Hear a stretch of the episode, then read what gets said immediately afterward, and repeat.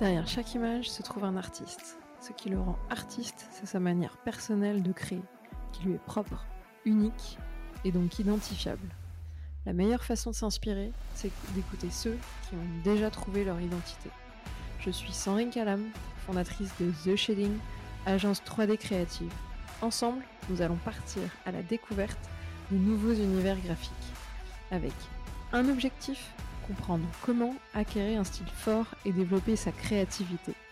Au programme, des tips, du partage et de l'inspiration en barre. De quoi te donner plein d'idées pour progresser et t'améliorer. Prépare de quoi noter et ton meilleur café. Let's go Salut Nicolas, bienvenue sur Gizmo. Merci beaucoup, salut Sandrine. très très contente que tu aies accepté euh, l'invitation et qu'on ait l'occasion de, de, papoter tous les deux. Tu as l'air détendu et prêt à échanger. Euh, donc euh, très très contente. Euh, je pense qu'on va avoir une bonne discussion. qui plus est, à mon avis, je suis pas la seule à être ravie d'avoir cette discussion. Vous avez été nombreux sur Instagram à envoyer des questions aussi pour que Nicolas y réponde. Donc, j'ai compilé tout ça. ce sera mes questions et ceux qui ont été assez curieux pour t'en poser aussi. Donc, ça sera une discussion groupée, mais même si on est deux, ce sera une discussion groupée. Super. Euh, pour commencer notre échange, Nicolas, je veux bien que tu commences par te présenter pour tous ceux qui ne te connaissent pas, euh, en nous expliquant qui tu es, ta spécialité et euh, comment t'en es arrivé à, faire euh, ta, ta, spécialité. T'as vu, je ne tease rien, je te laisse vraiment tout dire. Yes, super. ben écoute, déjà merci beaucoup pour ton invitation. Ça me fait super plaisir d'être ici. J'ai entendu pas mal d'interviews, donc du coup être là, ça fait un peu, ça fait un peu bizarre. Donc, donc merci beaucoup. Alors pour ceux qui me connaissent pas, donc je m'appelle euh, Nicolas Morel, je suis euh, senior creature modeler et caractère artiste.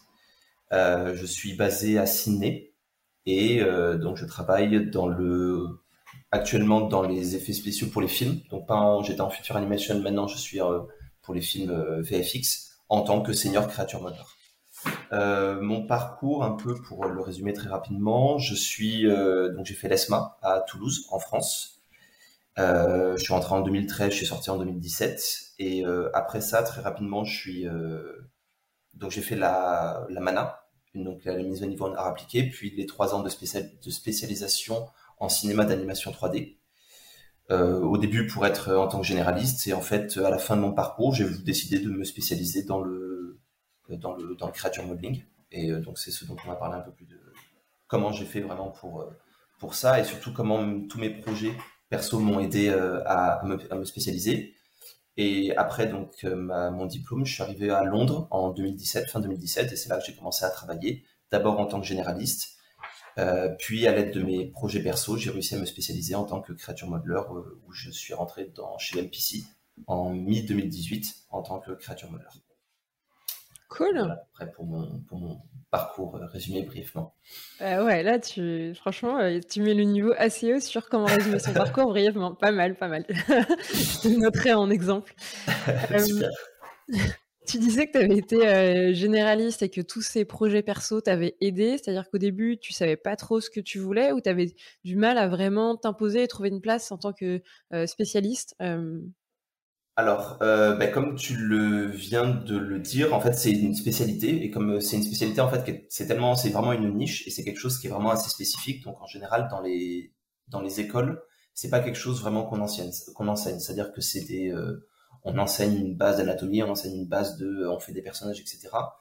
Mais comme c'est tout le monde ne fait pas ça, ben, c'est quand même assez difficile, on va dire, pour une école de former des étudiants à faire ça. Donc, souvent euh, on va un peu les initier, mais comme les, souvent les écoles ne vont pas euh, former les, étudiants à devenir euh, des créatures artistes, tout simplement parce qu'en fait il faut des années pour apprendre toute l'anatomie, et en trois ans de formation, ben, on n'a pas le temps d'apprendre et les logiciels, et l'animation, et l'anatomie. Donc on va dire que c'est plus une spécialisation que les étudiants vont devoir faire de leur côté. Alors je sais qu'aujourd'hui les écoles ben, parfois me contactent pour être en temps pour mentorer des étudiants, mais presque de façon individuelle. Euh, plutôt qu'une ou de faire par exemple des, euh, des masterclass, mais ça va plus être des interventions. C'est comme les FX en général. Les écoles commencent à l'intégrer, mais ça reste encore quelque chose de de de très spécifique. Et en fait, ben, quand je suis arrivé à Londres avec mon, mon background de donc à l'ESMA, on est plus formé à des généralistes. Ben, tout simplement, en fait, j'avais pas le niveau pour être créature spécialiste, mais euh, enfin pour être créature modeler. Mais comme il fallait bien que je commence quelque part, ben, j'ai commencé par être généraliste Et après, de mon côté, j'ai fait des projets perso pour pouvoir ben, prétendre avoir un rôle en tant que créature modeler. donc aussi un peu t'auto-former et continuer toi ta propre formation de ton côté en parallèle de ce job de généraliste. Exactement. Et on va dire que certaines personnes pourraient me dire, mais dans ce cas-là, pourquoi tu as fait une école si derrière tu as dû te former toi-même? L'école, ça m'a donné vraiment la structure, donc toutes les bases, donc tous les logiciels, je savais utiliser tous les logiciels, et surtout une structure de comment apprendre et comment se former, parce qu'on fait quand même beaucoup, euh, on est quand même assez indépendant dans des écoles comme ça. Et du coup, derrière, c'est à chaque étudiant bah, de développer ce qui les intéresse en fait.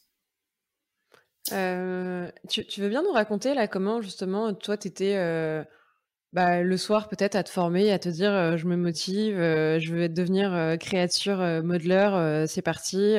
comment tu t'y prends quand bah, tu as certes un bagage, mais aujourd'hui, enfin, ou à cette époque-là, tu n'avais pas le niveau pour vraiment prétendre à ce poste-là.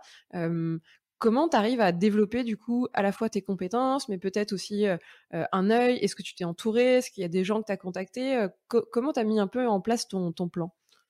Alors, ça a été au début, j'ai commencé par faire des, petits projets perso, c'est-à-dire que j'avais une, j'avais une ride avec quelques créatures et je me disais, bon, bah, ça va suffire pour devenir créature modeler. Et en fait, euh, bah, je voyais plein de. J'avais, j'avais pas de retour, c'est-à-dire j'avais même pas des réponses négatives je n'avais pas de réponse.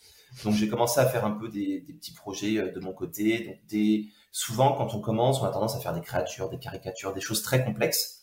Et en fait, j'ai eu un, ami qui lui aussi en fait voulait devenir créature modeler, qui s'appelle euh, Antoine Vernet-Caron, et euh, bah, qui m'a dit, tu devrais commencer par faire une étude anatomique. Et c'est-à-dire qu'en fait, je commençais à faire des caricatures, je commençais à faire des créatures, sauf qu'en fait, je me suis rendu compte que je n'avais pas ce, bagage anatomique. Et du coup, je me suis dit, bah, je vais commencer tout simplement par faire euh, une étude anatomique euh, d'un lion. J'avais un squelette de lion et je me suis dit, bah, je vais faire un, écorché de lion. Pourquoi pas? Et c'est comme ça, en fait, que j'ai commencé. Et on va dire, une erreur que j'ai pu faire au tout début, c'est et que beaucoup de, créatures, d'étudiants qui veulent devenir créatures modeleurs ont tendance à faire, c'est qu'on veut toujours commencer par faire des choses assez complexes sans euh, sans apprendre les bases. Euh, donc c'est-à-dire qu'on va faire des choses, des concepts que nous-mêmes on a fait, sauf que ben, comme il y a l'anatomie et que c'est la partie euh, fondatrice, on va dire, c'est comme quand tu commences à dessiner, tu commences pas par faire du dessin d'imagination, tu as besoin de faire du, du dessin d'observation.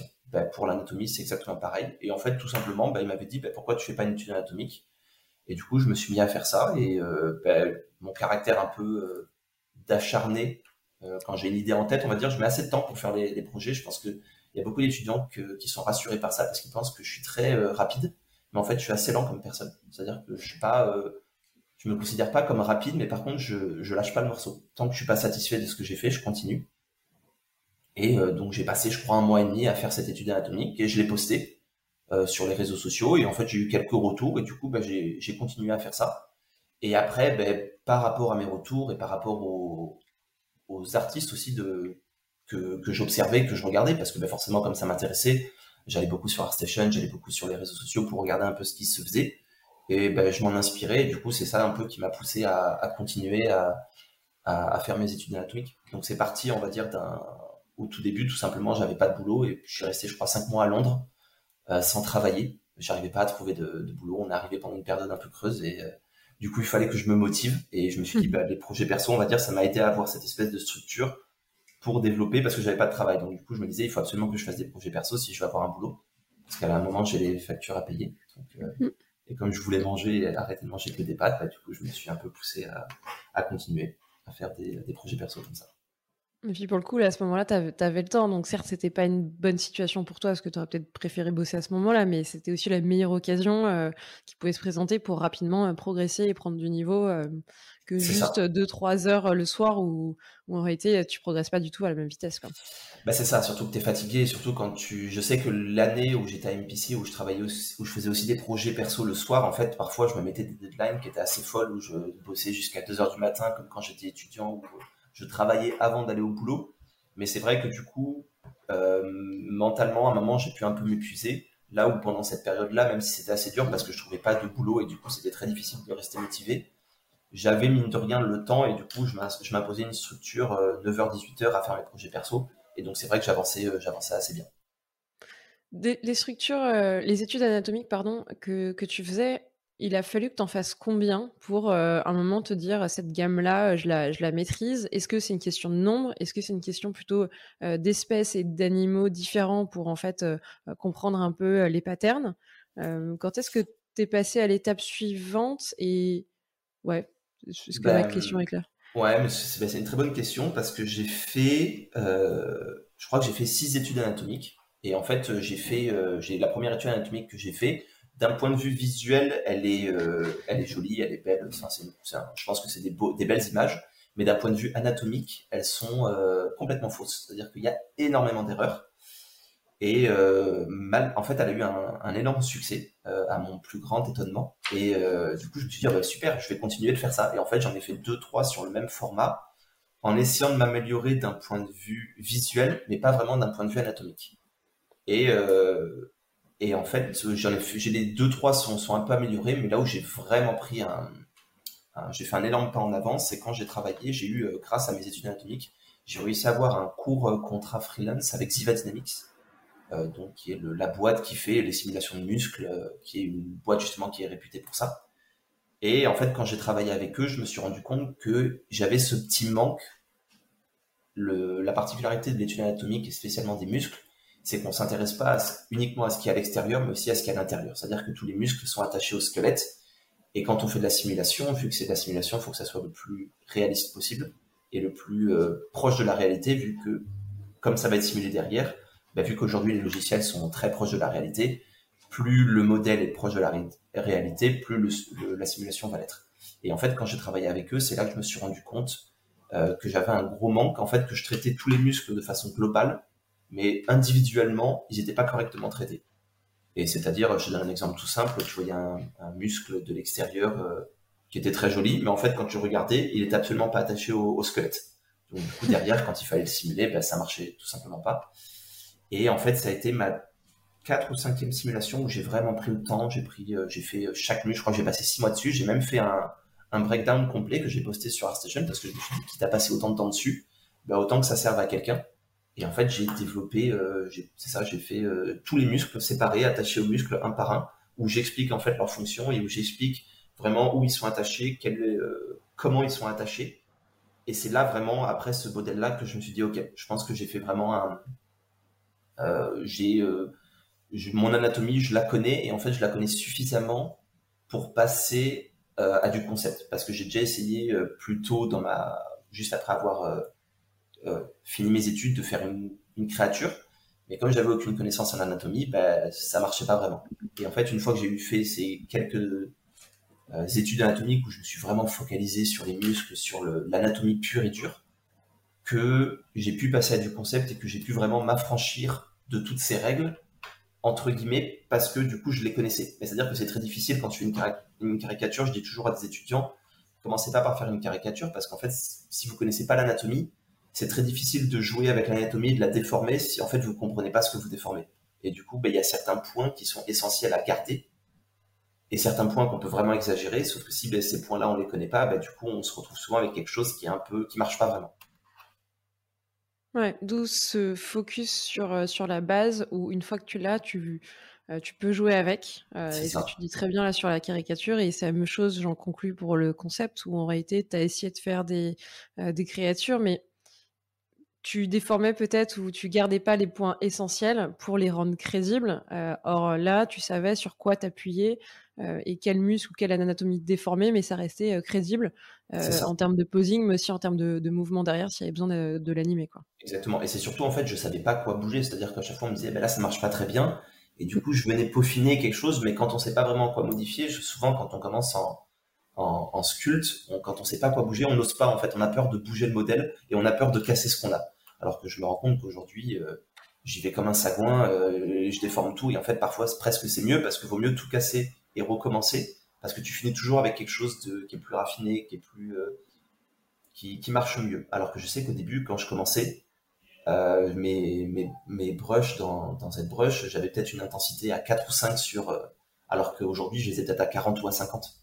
Donc, euh, mon tout, je me souviens, je bougeais un tout petit peu comme ça et j'avais peur.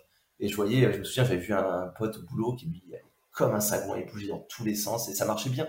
Mais parce qu'il savait ce qu'il faisait. Moi, quand j'essayais, ça marchait pas, mais parce que forcément, je ne savais pas où j'allais. En fait, c'est comme le dessin, c'est-à-dire que quelqu'un, quand il est libre de, quand il connaît toute son anatomie, il peut s'en affranchir et il peut faire des mouvements euh, libres parce qu'il sait que ça va être guidé par toute cette connaissance.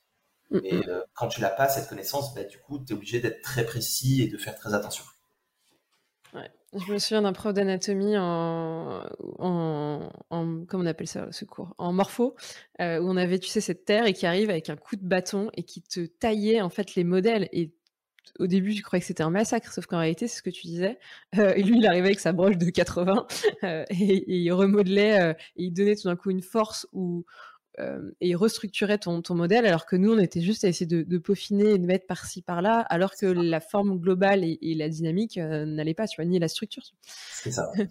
ça me fait donc c'est cette broche de 80, mais, mais dans la vraie vie. Euh, bah, c'est exactement ça, vraiment. C'est souvent tu le vois, plus les artistes sont avancés, plus ils vont avoir justement un trait marqué, parce qu'ils vont connaître justement et du coup ils peuvent simplifier tout en gardant l'essentiel et tu as ce travail de plan, comme tu dis, avec un couteau. C'est-à-dire qu'il y, a vraiment, là récemment, j'ai fait par exemple une étude d'un portrait où j'allais avec la broche qui simule un couteau. Et en fait, je me dis, il faut que j'ai le plus de surface plane possible et pour avoir vraiment des angles très marqués. Et du coup, c'est euh, vraiment ça qui, euh, qui, te fait améliorer en tant que, que sculpteur. Je vois vraiment la différence entre des sculpteurs qui connaissent. Il y a des sculpteurs que je vois, je me dis comment ils font ça. Ils ont trois plans et ça marche parfaitement alors que moi j'en ai 40 et ça ressemble à rien, tu vois. Donc c'est vraiment euh, c'est cette euh, c'est cette simplicité qui est extrêmement dure à faire. C'est comme en dessin, c'est-à-dire qu'il y a des gens en trois traits, euh, c'est un chef-d'œuvre et toi t'en mets 200 et ça fonctionne pas. Le sculpte c'est exactement pareil. C'est vraiment c'est simplifier les lignes de force, les formes primaires en fait et les formes secondaires qui construisent ton modèle. Et les détails, limite on s'en fout des détails. Je dis souvent aux étudiants, vous occupez pas des détails, c'est secondaire. Euh, on va en revenir sur tes concepts, même si euh, je prends des notes et que j'ai bien envie qu'on développe euh, ça par la suite, mais peut-être plus quand on va rentrer dans, ton workflow. quand tu t'es mis à, du coup vouloir faire des concepts et un peu te détacher du côté théorique, mmh t'avais envie de quoi C'était quoi ton kiff à ce moment-là Quelle créature t'avais envie de faire alors quand j'ai commencé, je crois que c'était un, j'avais fait une sorte de, de concept assez rapide où j'avais euh, j'avais récupéré un concept sur internet et en fait c'était juste euh, un mix entre deux ou trois créatures. Je crois que c'était une qui s'appelle le gorillon sur euh, sur mon Art et c'est en fait une tête de lion, des mains de gorille, des pattes de de gazelle et en fait c'était juste je me suis dit bon voilà c'est un espèce de morphing entre trois animaux différents et je m'étais dit bah, pourquoi pas faire ce petit projet. À ce moment-là, je bossais, j'étais en fin de contrat, j'avais pas beaucoup de boulot et du coup je pouvais faire des projets perso donc j'avais commencé à faire ça. Et je m'étais dit bah pourquoi pas commencer un peu à, construire un peu euh, parce que j'avais fait pendant ces un an où j'étais chez MPC, j'avais fait vraiment beaucoup de, créatures, mais j'avais fait des chiens en fait. J'avais fait des, chiens, j'avais bossé un peu, euh, j'avais fait une, chèvre à deux têtes sur Clifford, mais euh, ça c'était resté on va dire des animaux assez réalistes. C'est-à-dire que j'étais vraiment resté sur le réalisme. J'avais bossé pendant un an mon, mon réalisme, mon anatomie, c'est bon, je la connaissais, donc du coup je commençais vraiment à vouloir m'en affranchir. Et j'avais commencé à développer cette espèce de petite créature et, euh, et, en fait, quand je l'ai fait, je me suis dit, bah tiens, euh, je, alors je sais pas pourquoi, je ne sais pas l'expliquer, mais j'aime toujours donner un background à mes créatures et je pense qu'aujourd'hui, ça, je le développe vraiment. Et euh, bah, j'ai commencé. C'est-à-dire, raconte. Euh, bah, c'est-à-dire, je, quand je fais un concept, c'est-à-dire que celle-là, par exemple, je l'ai fait sur un fond bleu, dans un type studio lighting, etc. Mais en fait, quand je voyais le résultat, je me dis, bah, c'est dommage parce que nous, en tant que créature modeleur, on passe euh, un mois, deux mois, trois mois ou deux semaines, enfin peu importe le temps, à développer une créature pour au final le mettre dans un espèce de studio lighting euh, complètement neutre et aseptisé. Et je trouvais ça en fait vachement dommage. Donc je l'avais fait ce projet-là parce que bah, je commençais un autre boulot et j'avais envie de le finir. Et parfois les projets perso, je me dis, je me mets des deadlines en fait, parce que comme le boulot, je me structure, sinon je les finis pas. Et en fait, pour les projets suivants, je me suis dit, bah, ça serait bien de développer euh, voilà, de développer une histoire et en fait de le mettre dans un environnement. Et, euh, et c'est là qu'en fait j'ai commencé, je me suis dit, bah, on va prendre euh, cette créature, la, développer, et une fois qu'on l'a, ben, imaginer l'environnement dans lequel elle évolue. Et je crois que la deuxième, c'était l'éléforce, où c'était un, pareil, un mélange entre euh, un éléphant, un rhinocéros, un cheval. Et je m'étais dit, ben, où est-ce qu'elle vit cette créature? Et bah, du coup, je j'ai fait un espèce de Photoshop montage, je l'ai mis dans le désert, j'ai fait une autre version, elle était dans le, un peu dans la forêt. Et en fait, au fur et à mesure que j'ai continué comme ça dans les projets, ben, j'ai voulu un peu euh, développer. Et je me suis dit, ben, si par exemple on est sur une planète où il y a ce genre de créatures, euh, quel serait l'environnement? Et après, c'est pour ça que j'ai, je suis venu avec cette idée par hasard de cette tortue avec ces, espèces de lumière. Et je me suis dit, si on était dans une planète de nuit, où en fait toutes les créatures devaient s'auto-éclairer parce qu'il n'y a pas de, source de lumière, et du coup, bah, je suis venu comme ça sur un peu sur cette idée. Et en fait, au fur, et à mesure des projets, des concepts, ben, en fait, je suis venu nourrir, euh, nourrir ce concept et cette, euh, espèce de, comme j'essaie de créer, on va dire, une diésèse. Au fur et à mesure de mes projets, je me dis que tous mes projets euh, appartiennent au même univers et appartiennent à la même diésèse. et ce qui est aussi intéressant, c'est que dans ces créatures-là, tu développes euh, des particularités, mais qui ont une fonction par rapport à leur environnement. Euh, où tu racontes qu'elles doivent en fait s'éclairer et, euh, sur un fond blanc, soit on n'aurait pas compris pourquoi elle avait des espèces de stalactites, soit et du coup on n'aurait pas eu la fonction là de la mettre dans l'environnement. On comprend vraiment et ça prend tout son sens. Et en plus c'est très joli, mais mais ça crée vraiment ce lien c'est d'un point de vue esthétique et en fait c'est surtout ça m'aide euh, d'un point de vue euh, décisionnel, euh, décisionnel. Je me dis que ben, pourquoi cet environnement, pourquoi je vais choisir ce fond-là plutôt qu'un autre, pourquoi je vais choisir ça? Et en fait je me dis ok j'ai cette idée là, ben, je vais faire en sorte que toutes les idées du concept aillent dans ce sens-là. Je me dis dans un concept il faut pas trop d'idées. J'ai toujours, il faut, faut jamais trop donner d'idées en même temps parce qu'en fait sinon tu as tendance à perdre les gens et tu te perds toi-même. Et du coup, je me dis, bah, je prends une idée, je prends un fil conducteur, et toutes mes décisions artistiques et techniques vont aller vers ce fil conducteur. Et euh, donc ça, c'est d'un point de vue artistique, et aussi, on va dire, d'un point de vue technique, euh, j'essaye, euh, au fur et à mesure de mes projets, je m'impose, je m'impose assez naturellement à des challenges. C'est-à-dire que je vais à chaque fois tenter quelque chose de nouveau. Par exemple, sur certains concepts, je vais faire quelque chose de très rapide, très simple, euh, où il n'y a pas vraiment de détails. Et sur certaines créatures, je vais faire des workflows qui sont beaucoup plus lourds, euh, où je vais utiliser plusieurs logiciels, je vais faire, euh, je vais essayer vraiment d'avoir énormément de détails. Et, et voilà. Et bon, par exemple, parfois, je me dis, ben là, par exemple, sur ma dernière créature, je me suis imposé de faire tout à la main. C'est-à-dire que toutes les écailles, je les ai sculptées à la main. Là où sur d'autres créatures, j'utilise des alphas, par exemple. Euh, où euh, j'utilise des maps euh, comme Texturing XYZ qui, qui permettent d'avoir des écailles, des, peaux extrêmement réalistes. Mais on va dire ça c'est d'un point de vue assez technique. Il y a des, certains projets où je me dis je vais être purement artistique et je vais vraiment tout faire à la main. Et c'est notamment, c'est notamment pour ça que par exemple je peins toutes mes, toutes mes textures, je les fais à la main. Je n'utilise pas de projection d'écailles réalistes, je fais tout à la main. Et en fait, j'essaye vraiment fur et à mesure de mes projets de me dire, ben, dans les années 80, quand ils faisaient par exemple, je sais pas, un T-Rex pour Jurassic Park, ils n'avaient pas de logiciel 3D, donc en fait ils avaient leur grand modèle, et un peu comme des, euh, comme des gens euh, qui ont vraiment que ça à faire, c'est-à-dire qu'ils passaient des heures comme ça à peindre petites écailles une par une, et du coup, ben, en fait, ça, je trouve ça ultra reposant. Et du coup, ben, c'est ce que je fais sur mes projets, avec à chaque fois donc ce fil conducteur, avec à chaque fois une nouvelle, une nouvelle contrainte technique, et aussi parce que j'ai envie d'apprendre j'ai envie d'apprendre à chaque fois de nouvelles choses, j'ai envie de développer mes, connaisses. Donc c'est pour ça aussi que je m'impose euh, euh, des, contraintes techniques pour me dire, bah tiens, ça j'ai pas encore eu l'occasion de le faire dans un studio, donc je vais le faire sur mon projet perso. Comme ça, si je me trompe, bah, euh, je ça va. Alors que si tu te trompes quand tu es au studio, bon ben c'est un peu chiant quoi. Ce côté, tu fais tout à la main, on est d'accord que c'est juste pour les projets perso, où tu t'es donné ce, focus, ou tu te le donnes aussi pour les projets pro? Alors pour les projets pro, je le fais, mais alors au début je l'ai fait, mais ça me cause du tort parce que la différence entre les projets perso et les projets pro, c'est que les projets perso, c'est moi qui suis le, directeur artistique. Sur les projets pro, euh, je suis juste un contracteur et je suis juste là pour faire ce qu'on me demande. Et comme dans les projets pro, on te demande énormément de retours, ben, tout faire à la main, ça, ça te donne une certaine spontanéité, mais ça t'enlève beaucoup de flexibilité. C'est-à-dire que par exemple, quand je fais une, quand je peins une, une peau à la main, je suis à 100% dedans et presque si jamais je me trompe, il faut que je recommence à zéro. Ça m'oblige à être à fond, euh, à vraiment me, à m'engager à fond dans ce que je fais. Mais par contre, s'il faut que je recommence en production, tu peux pas te permettre de recommencer 40 fois la même map. Donc en production, non, on va dire que je vais être un peu plus flexible. Mais le problème de la flexibilité, c'est que ça t'impose de mettre en place des workflows qui sont très lourds, qui sont très complexes. Et en fait, quand je fais des projets perso, ben, j'ai juste envie de m'amuser, j'ai juste envie de me faire kiffer, à faire des créatures, euh, à faire des trucs qui sont visuellement beaux. Donc, je m'impose absolument aucune, aucune contrainte. J'ai des challenges. Je me dis, tiens, je vais essayer ça. Mais si à un moment je me dis, bah non, ça je veux le faire à la main, ça je veux pas le faire proprement, bah je le fais comme ça. Voilà. Euh, tu auras un exemple de challenge où tu as vachement appris et tu t'es dit, euh, je serais passé à côté si je l'avais pas fait? Euh, ben, c'est sur ma c'est sur ma créature euh, Cléapa justement où j'avais fait euh, j'étais ressorti donc j'avais fait cette cette créature donc les, forces et pour ça j'avais utilisé un workflow qui était extrêmement lourd que je maîtrisais pas en fait. Et j'ai passé je crois quatre mois et le résultat je l'aimais pas.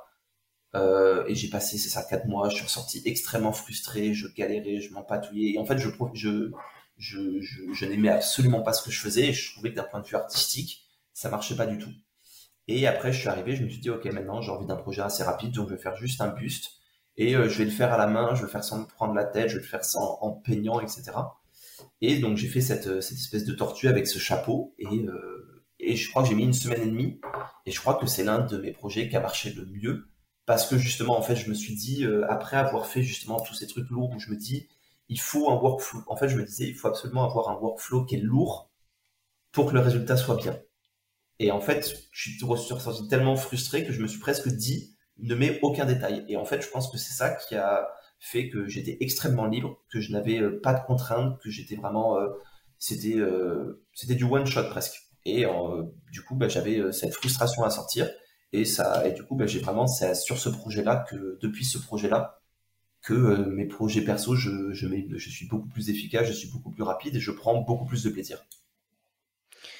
C'est sûr que cette image-là, je pense que tout le monde la connaît. Cette tortue, comment tu l'appelles? C'est pas vraiment une tortue? Pas, elle s'appelle. Non, mais c'est un mix entre une tortue et. Ah, alors il y a eu, alors Galapagos. Alors c'était un, le chapeau, c'est une, c'est du, c'était des espèces de, trucs visqueux qui ont des espèces d'écailles. C'est un peu des cloportes. Ok. Un cloporte et, et une tortue, tout simplement. J'aime bien, tout simplement. Faites pareil, tout simplement, on verra si c'est aussi bien. Moi, perso, je fais pas aussi bien. deux animaux random, mixez-les ensemble et vous allez voir, ça va souvent, ça marche.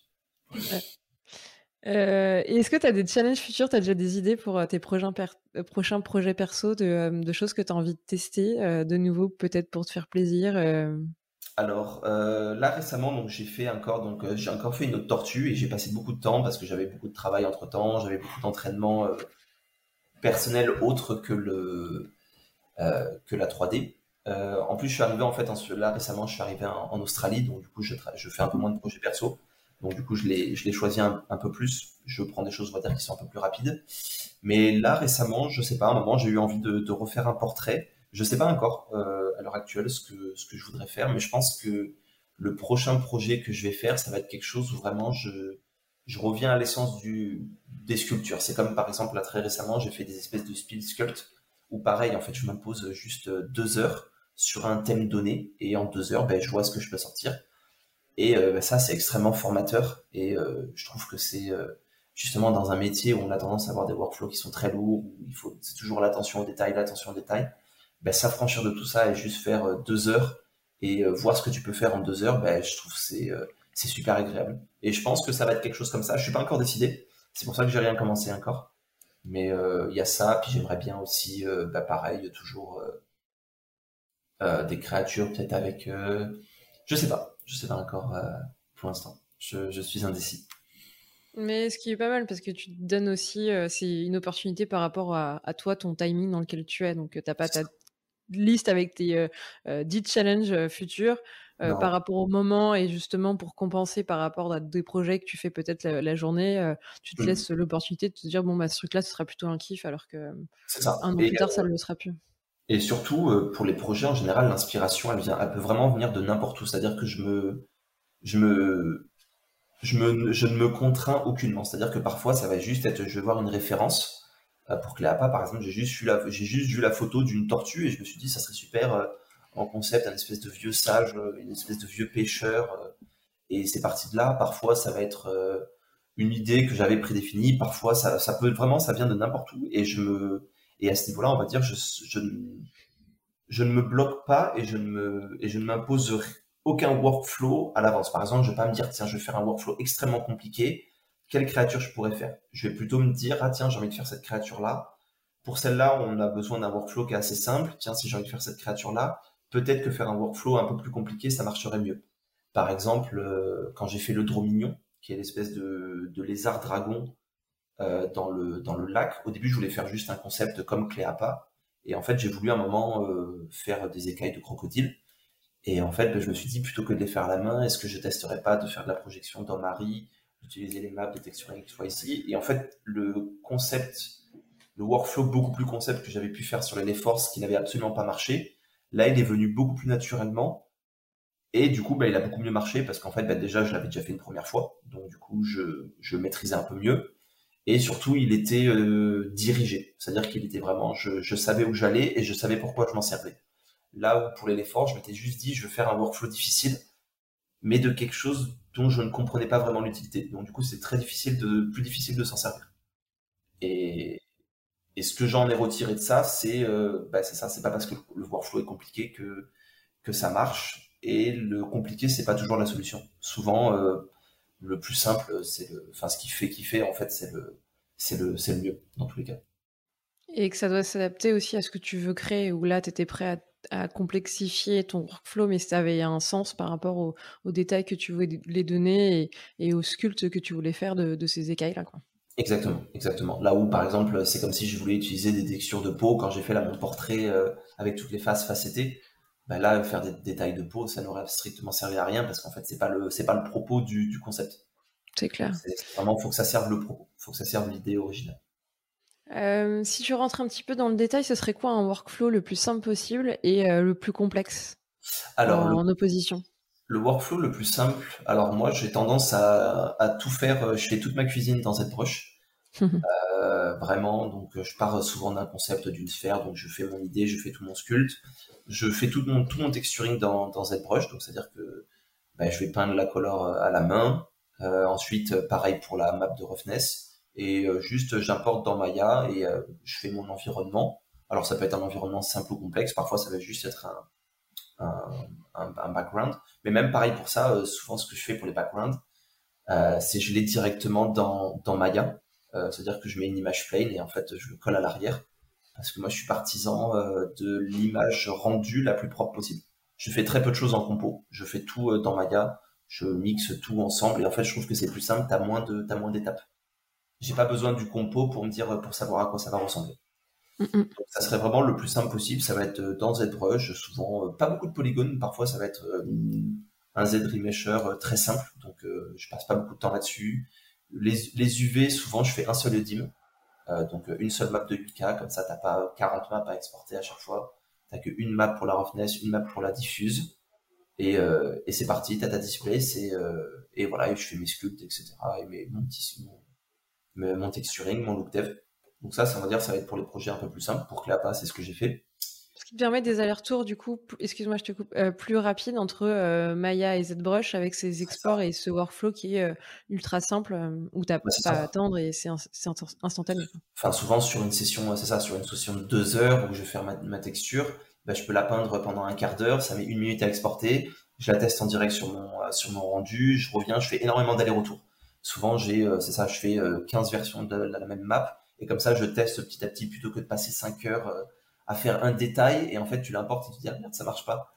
Ok bon voilà j'ai perdu la soirée pour rien. Mais je fais énormément d'allers-retours et en fait ben, je trouve que le fait d'avoir peu de team le fait d'avoir un workflow qui est très simple et que maintenant je maîtrise bien bah c'est ça ça me permet d'être vraiment ultra efficace. Et, et même si je me trompe ben, de pouvoir les allers-retours sont tellement faciles que du coup je perds pas beaucoup de temps.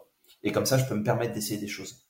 Là où, par exemple, si jamais je vais, je vais prendre un, un workflow qui est beaucoup plus complexe, où euh, j'ai mon modèle avec euh, la, la, topo, je l'importe dans Marie, j'ai 15 dim, je projette tout avec des textures, donc tu la projection, tu passes trois jours, t'exportes, tu l'importes dans ZBrush, tu projettes tout dans ZBrush. Là, déjà, rien que pour faire un export, etc., ça te prend deux heures. Donc, du coup, tu peux pas faire beaucoup d'allers-retours. Mais comme tu as beaucoup plus de dîmes, etc., bah, du coup, tu as beaucoup plus de détails. Et euh, pour ça, souvent, bah, ça va être, j'utilise Marie, euh, je, euh, je projette tout dans Marie, j'importe dans ZBrush, euh, soit je garde les maps de Marie euh, sur un layer que je désactive après. Donc du coup, en fait, je ne perds pas la résolution parce que ZBrush est limité par le nombre de polygones et non par le nombre, par le nombre de maps. Donc si par exemple tu as 22 dîmes mais que tu n'as que 10 millions de polygones, bah, tu seras autant avoir un seul UDIM parce que bah, tu es limité à ta résolution. Euh, mais du coup, ça veut dire que si par exemple tu améliores ton sculpte et qu'en fait ton détail que tu approché dans Marie, il faut que tu le changes, bah, il faut que tu reviennes le changer dans Marie, que tu le réimportes dans ZBrush. Voilà, donc c'est les allers-retours entre les logiciels qui sont beaucoup plus lourds.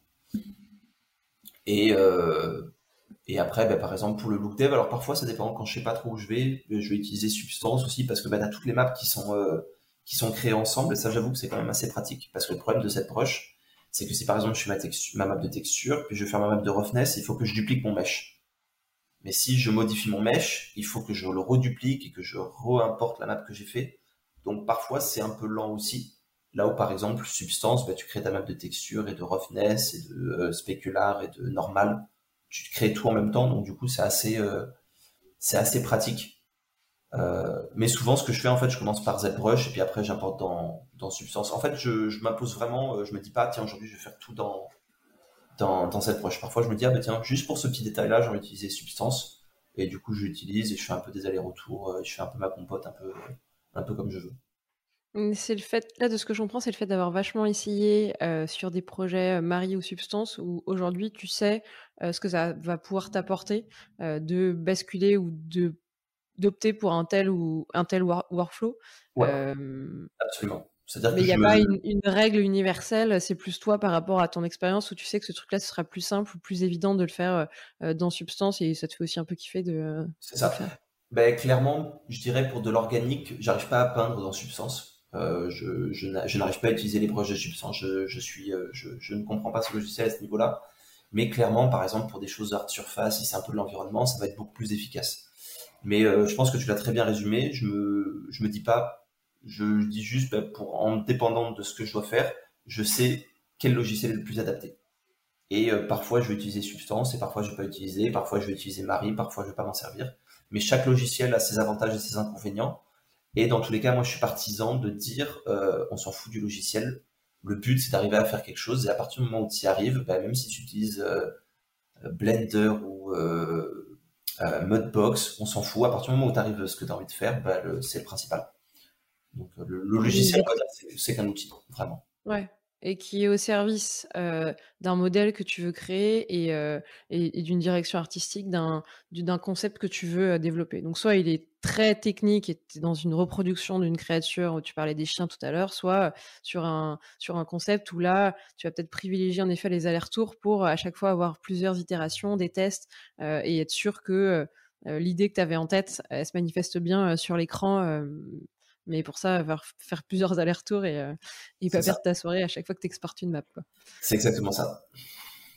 Euh, est-ce qu'aujourd'hui, tu as des frustrations sur ZBrush? Parce que ça a quand même l'air d'être ta cuisine, comme tu le disais. Est-ce qu'il y a des euh, trucs. Euh, tellement. Ce logiciel, vraiment, je ne comprends pas comment il existe encore. Je ne comprends pas comment ce logiciel est la norme. Parce qu'en fait, il est très efficace, mais le.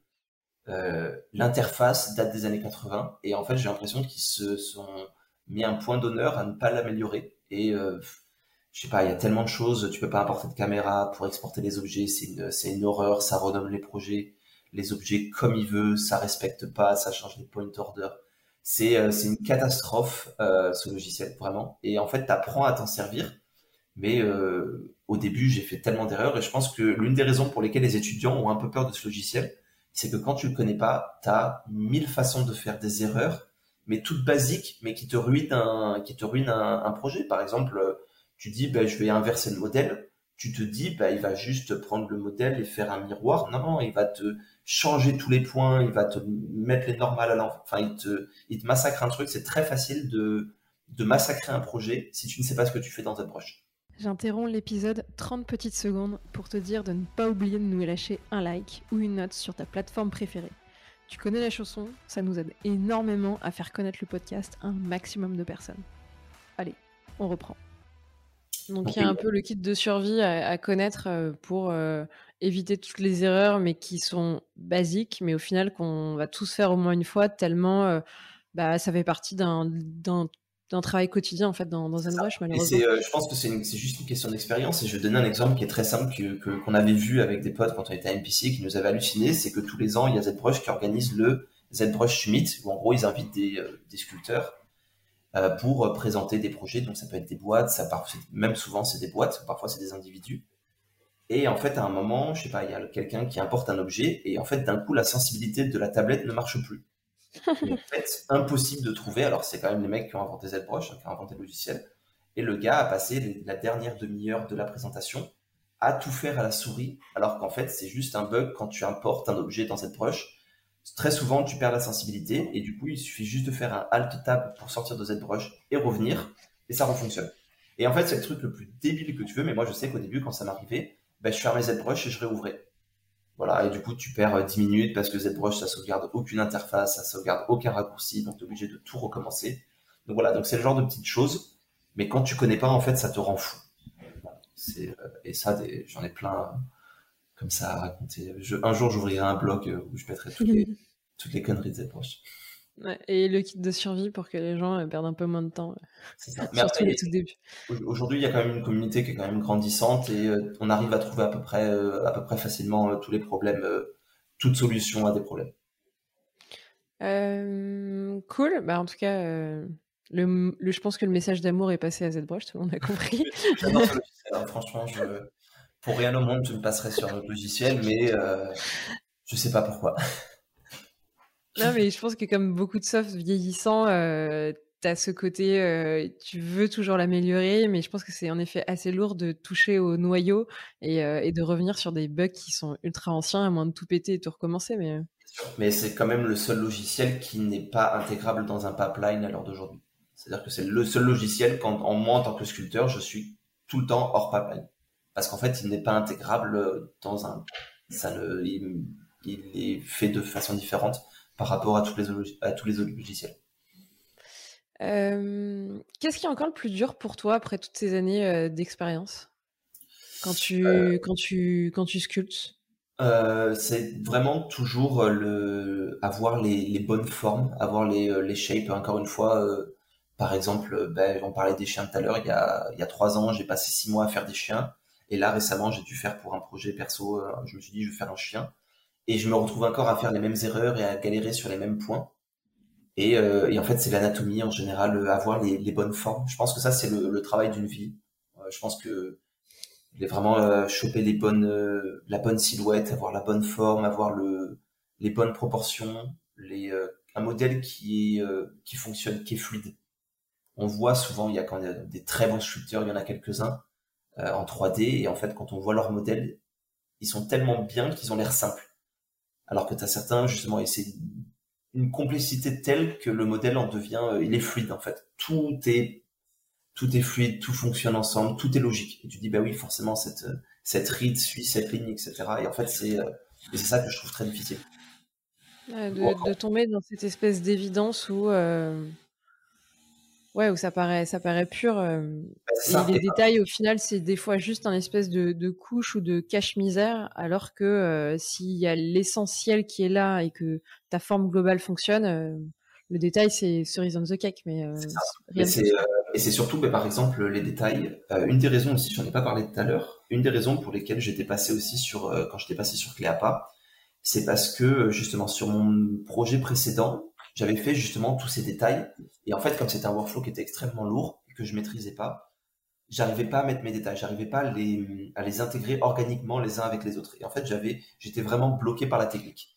Là où sur Cléapa, ben, je m'étais dit, je vais utiliser des alphas et j'avais vraiment essayé de d'avoir tous ces détails et de les intégrer et d'avoir ce qu'on appelle vraiment ces, euh, ce, ce, bordel organisé en fait pour dire ça. C'est-à-dire que c'est toutes les rides, toutes les écailles, etc. En fait, elles sont extrêmement connectées et régulières enfin, elles sont vraiment connectées et logiquement entre elles, mais elles ne sont pas régulières. C'est-à-dire que ça va pas vraiment être un truc cadré. Mais ça va suivre vraiment des courbes avec des lignes de force. Et tout ça, c'est extrêmement dur. Et je trouve que et ça, c'est quelque chose sur lequel je galère pas mal aujourd'hui. Euh, et donc, j'essaie de m'améliorer au fur et à mesure de mes projets, évidemment. Euh, mais c'est quelque chose, c'est ça, c'est de trouver, en fait, d'arriver à, comprendre ces lignes de force, comme quand tu fais un, personnage avec les rides, et en fait, d'avoir ce flow de rides, d'avoir cette, euh, cette variation, avoir cette. Euh, c'est ça, c'est ce rythme en fait. C'est vraiment trouver le rythme des détails et le rythme des formes. C'est euh, avoir une, grande forme, une moyenne forme et une petite forme et faire en sorte qu'elles se connectent naturellement les unes avec les autres. Et pas avoir trois formes qui sont certes différentes, mais qui sont pas vraiment reliées organiquement entre elles. Et ça, c'est quelque chose qui est, qui est, très difficile parce que tout est interdépendant. Et euh, bah, du coup, tant que tu le maîtrises pas, c'est assez difficile à poser. Tu as une théorie là-dessus sur euh, les hiérarchies des formes?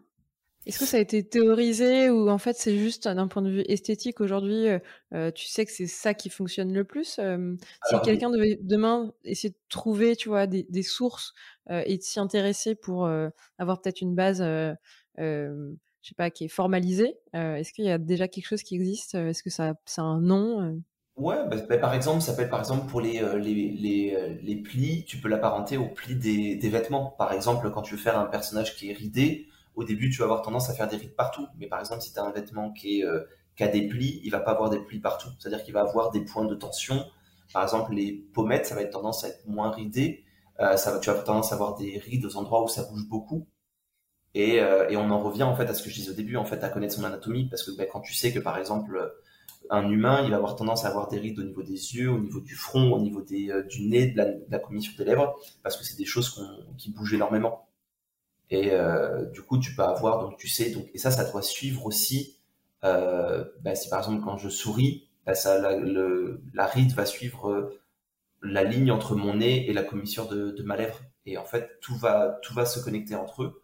Et pour les créatures, c'est exactement pareil. Et pour les animaux, c'est exactement pareil. Et pour les écailles en général, tu vas avoir des petites écailles aux endroits où tu as besoin de beaucoup de mobilité. Tu vas, tu vas pas avoir d'écailles, des plus grosses écailles euh, à des endroits qui, enfin, dépendant des surfaces. Et en fait, tout ça va se connecter. Et c'est, euh, ça, peut, ça suit à peu près le même principe.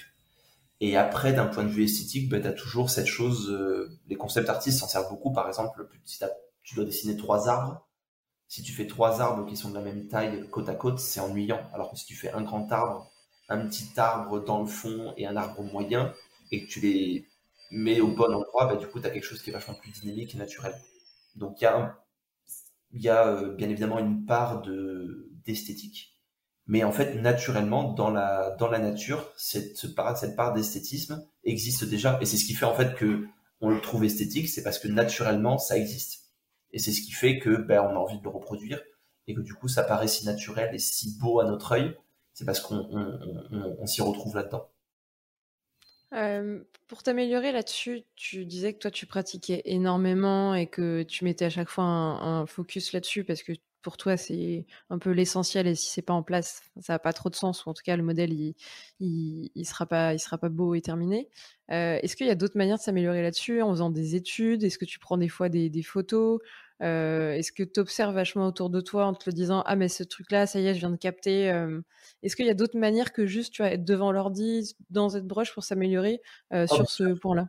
Bien sûr, bien sûr. Je pense qu'il y a tout, tout médium est bon. C'est-à-dire que ben, le, pareil, les, si tu dessines, si tu prends des photos, en fait, si tu observes, l'avantage de, fait, de faire des études, c'est que si par exemple demain je te montre une vidéo de quelqu'un qui explique comment faire des écailles, tu vas dire ok, c'est très bien. Mais si tu regardes cette vidéo, après, tu essayes de le faire chez toi, tu vas dire mince comment il a fait? Et en fait tu vas regarder la vidéo et de suite tu vas savoir quoi chercher. En fait ce que ce qui est toujours difficile c'est euh, pour apprendre c'est il faut d'abord savoir qu'est-ce que tu veux apprendre enfin qu'est-ce qui quelle est l'information que tu vas chercher. Et en fait c'est pour moi c'est un constant aller-retour entre faire des études pour apprendre et en fait regarder des références aller dessiner prendre des photos euh, c'est ça au quotidien et en fait du coup je dis ah tiens ça c'est en fait ça fonctionne comme ça et en fait le fait d'avoir essayé de le faire euh, va mettre ton esprit dans, avoir une prédisposition à chercher la réponse à ce que tu euh, à, la question que tu te posais. Donc, euh, mais tout, tous les, toutes les manières sont bonnes pour apprendre. C'est-à-dire qu'il n'y a pas une une façon de. C'est ça qui est beau dans ce métier, je trouve, c'est qu'il n'y a pas une seule route. C'est-à-dire qu'il y a vraiment des gens qui viennent. Moi, par exemple, je viens d'Apa. L'ESMA, ça nous apprend quand même un parcours, on va dire, qui est assez technique est assez euh, formaté entre guillemets, c'est-à-dire qu'on a quand même une structure et euh, et on sait quand même où on va. Mais je sais que j'ai déjà bossé avec des artistes euh, qui, connaissaient rien du tout Workflow, qui savaient pas exporter des maps et pourtant, ben, comme ils étaient des très bons artistes, ben, du coup ils s'en sortaient quand même parce qu'en fait une fois que tu arrives à dépasser la technique, ben, du coup c'est juste le, côté artistique qui, prédomine et ça, il y a mille manières de le développer. Et toi, tu mettrais aujourd'hui où ce curseur entre ta technique et euh, ton côté artistique? Euh, J'arrive, alors sur mes projets perso aujourd'hui, je pense que j'arrive, euh, c'est assez, assez équilibré. C'est-à-dire que je suis quand même quelqu'un, Je, ça serait mentir à moi-même de dire que je suis pas quelqu'un de technique. Je pense que je suis quelqu'un quand même qui très technique. Et souvent, la technique, étonnamment, j'arrive, je, me sers de la technique pour m'affranchir de la technique. C'est-à-dire que je me sers de la technique comme une structure, une structure assez, euh, assez solide, pour derrière, en fait, me permettre d'être très libre d'un point de vue artistique. Mais comme il y a, il y a le côté, euh, il y a le côté euh, technique qui est là, ben, je sais que ça m'aide à, ça, ça tient le tout ensemble. Mm. Ça te donne plus de liberté, en fait, de ce que je comprends. mais je suis quand même quelqu'un d'assez technique, mine de rien je, m'en affranchis petit à petit. Mais euh, je, même pour mes projets perso, je suis assez structuré. Euh, je suis pas du genre à mettre euh, tous mes projets sur mon, sur mon, sur mon bureau dans tous les sens. J'ai quand même, je garde tout propre parce qu'en fait, ben, ça m'aide. J'ai pas à réfléchir. En fait, je peux me focaliser sur la partie artistique parce que je sais que d'un point de vue technique, tout roule, c'est toujours la même chose et du coup, ben, ça, ça me prend. J'ai pas à réfléchir à ça. Ouais. Et donc le focus, ouais, tu le mets sur l'artistique et sur ton projet. Euh. Exactement. Euh, question technique d'ailleurs, euh, c'était lié à l'anatomie. quand tu as des problèmes d'anatomie comme de l'éléforce, ça mmh parle, à mon avis. Moi, ça me parle pas, mais toi, ça a l'air de te parler. comment, tu, comment tu les résous? Bah alors souvent, ça va être, je vais les, les références, c'est vraiment le, le, point clé, ça va être les références. Alors ça dépend de quel problème la personne fait référence, mais si c'est par exemple bah, pour l'éléphant, ça, j'avais une tête d'éléphant avec un corps de cheval mixé à un rhinocéros. Et en fait, bah, pour tout mixer ensemble, bah, je vais prendre l'anatomie de ces, de ces animaux-là, je vais prendre des références et je vais me dire à quel endroit est-ce que je peux faire le lien en fait entre les, euh, animaux et qu'est-ce qui fonctionne et qu'est-ce qui fonctionne pas. Et après, c'est euh, c'est faire des essais. Et euh, au fur et à mesure que tu as de l'expérience, c'est des choses qui viennent naturellement. Et je pense qu'il y a des artistes ils réfléchissent même pas à ça. Et parfois, je fais un visage ou quoi, et en fait, je l'ai tellement fait que maintenant, je, le, je réfléchis même plus à ce que je fais, ça devient un automatisme. Et du coup, ben, quand je vais regarder des références, le fait que ça devienne un automatisme, ça me permet, quand je vais regarder une référence, là où avant, je me, je me, je me focalisais sur un point euh, anatomique ou une structure, ben, comme ça, je le connais par cœur, ben, du coup, je vais pouvoir me focaliser sur autre chose, sur un détail, sur un flow, sur une, sur une, une dissonance ou un, côté un peu pittoresque que j'aime bien de, la référence que j'utilise. Et en fait, bah, du coup, ça me permet d'aller plus loin. Ça me permet à chaque fois de pousser un peu plus loin euh, le projet que je suis en train de faire. Ouais, je le vois un peu comme une pyramide. À chaque fois, vu que tu as un étage euh, supérieur, tout ce qui est en dessous de toi, euh, tu es déjà plus en train de le conscientiser parce que c'est de l'acquis. tu es seulement en train de conscientiser ce que là, sur lequel tu mets le focus et que tu essayes de maîtriser plus parce qu'aujourd'hui, à ce stade-là, c'est pas acquis pour que le projet suivant, hop là, ta pyramide, elle ait un étage supplémentaire et que ta base soit encore plus solide pour t'éclater sur ton point de focus. Exactement, c'est-à-dire que si tu mets trop et si tu vas aller trop vite, ben en fait, tu as tellement de choses à gérer en même temps que du coup, tu n'y arrives pas. Et par exemple, ben, il parlait de les forces. C'est un projet où il y avait des points techniques que je maîtrisais pas, des points anatomiques que je maîtrisais pas, des points euh, artistiques que je maîtrisais pas. Et du coup, ben, tellement de choses que je maîtrisais pas que du coup, ben, le résultat était euh, très frustrant. Et c'est pour ça qu'après, je suis revenu à un projet plus simple. Comme ça, j'avais qu'un seul point à travailler, qui était de point de vue artistique. Point de vue euh, technique, je le connaissais déjà. Et en fait, je me dis, ben, une chose à la fois. En fait, il faut pas essayer de tout faire d'un coup, parce que ben, sinon, euh, souvent, tu te perds un peu et souvent, euh, du coup, le, t'arrives pas à faire ce que tu veux. Ce qui n'est pas, ce qui n'est pas grave, parce que tu apprends tout autant de tes, de tes échecs que de tes réussites. Donc, ça, ça faut absolument pas avoir peur de rater. C'est pas grave, tout le monde le fait. Et moi, moi encore aujourd'hui, je le fais euh, de façon journalière, hein, vraiment. Les gens seraient surpris. Bah, oui, ça, ça, dédramatise, à mon avis, euh, beaucoup de personnes qui ont, qui ont peur ou, enfin, qui, qui voient que c'est juste c'est moche ou il y a besoin de beaucoup d'essais avant d'avoir un modèle qui, qui, tient la route. Euh, même quand tu es pro depuis des années, oui, ça, arrive qu'il y, ait des, loupés et t'as pas la science infuse et c'est des tests et de l'observation. Euh. Je dirais le, ce qui est le super important en fait, c'est de savoir euh, reprendre ses erreurs et comment les améliorer, comment les, comment les réparer. Je pense que c'est le point essentiel et en fait c'est pas grave de faire des erreurs, c'est juste bah, de dire ok c'est pas grave j'ai fait une erreur, ça bah, je, je le répare et en fait ça avance et je pense que des erreurs tout le monde en fait tout le temps et tout le monde en fera tout le temps. Et euh, c'est pas grave, c'est juste il faut savoir les réparer. Là où ça devient un problème, si jamais ben, tu sais absolument pas.